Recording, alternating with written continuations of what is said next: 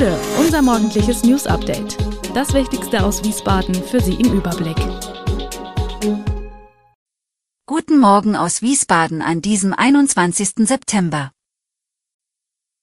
Gratisbusfahren am verkaufsoffenen Sonntag in Wiesbaden, Diskussionen um geplante Flüchtlingsunterkunft in der Lessingstraße und Bundesverkehrsminister Volker Wissing verspricht pünktlichere Züge. Das und mehr gibt es heute für Sie im Podcast. Am kommenden Sonntag ist verkaufsoffener Sonntag in der Wiesbadener Innenstadt. Die Geschäfte haben von 13 bis 18 Uhr geöffnet. Und wer zum Shoppen in die Stadt fahren möchte, kann das klimafreundlich, ohne nervige Parkplatzsuche und vor allem ganz umsonst tun, mit dem Bus. Denn am Sonntag fahren alle Fahrgäste im gesamten Wiesbadener Stadtgebiet gratis mit Bus und Bahn. Das teilt die Stadt mit. Dies schließe alle Busse sowie es und Regionalbahnverbindungen im Wiesbadener Stadtgebiet mit ein. Möglich macht das eine Kooperation des Wirtschaftsdezernats der Stadt mit SW Verkehr, um den Einzelhandel in der Innenstadt zu stärken. Das Wiesbadener Stadtfest mit seinem Erntedankfest und dem verkaufsoffenen Sonntag findet von Freitag 22. September bis Sonntag 24. September statt. Am Freitagabend beginnt das Fest mit einem kostenlosen Konzert von Lübeger auf dem Dernschen Gelände. Das Erntedankfest wird am Samstag und Sonntag am Warmendamm veranstaltet. In der Fußgängerzone ist Herbstmarkt mit Kunsthandwerk und auf dem Schlossplatz eine Automobilausstellung. Die geplante neue Flüchtlingsunterkunft in der Wiesbadener Lessingstraße sorgt weiter für Diskussionen. Das Sozialdezernat und die Stadtentwicklungsgesellschaft, SEG, als Projektträger hatten diese Woche zu einer Infoveranstaltung eingeladen. Rund 100 Anwohner nahmen daran teil.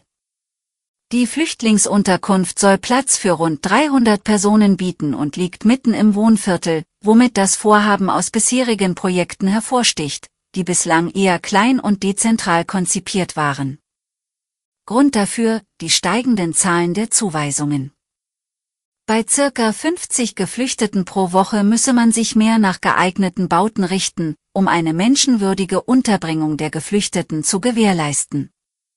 So kommt es, dass in Zukunft einige geflüchtete Familien in der Lessingstraße ihr Zuhause finden sollen.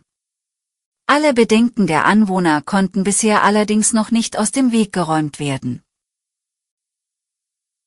Am Wiesbadener Staatstheater kehrt kein Ruhe ein. Die Debatte um den geschäftsführenden Direktor des Staatstheaters, Holger von Berg, geht in die nächste Runde.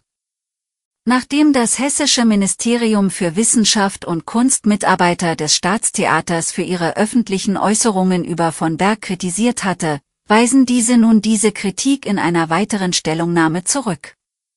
Das Ministerium gab an, dass die Schuldzuweisungen gegenüber dem Direktor nicht überprüfbar seien. Die Dramaturgin Annika Bardos und Schauspieldirektor Wolfgang Behrens beschuldigten von Berg, seine Mitarbeiter zu tyrannisieren und das Theater durch ihn in eine finanzielle und organisatorische Katastrophe zu bringen.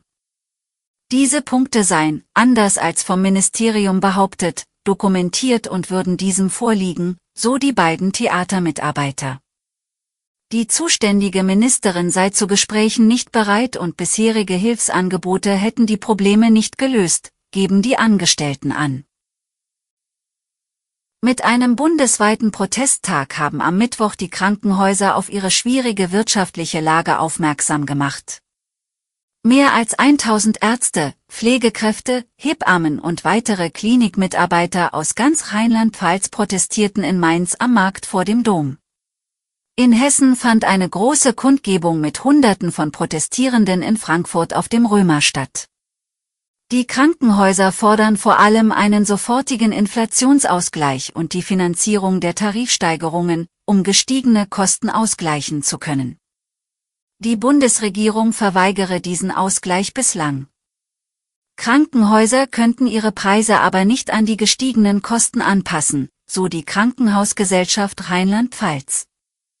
Bereits im vorigen Jahr hatten die Kliniken für eine nachhaltige finanzielle Absicherung protestiert.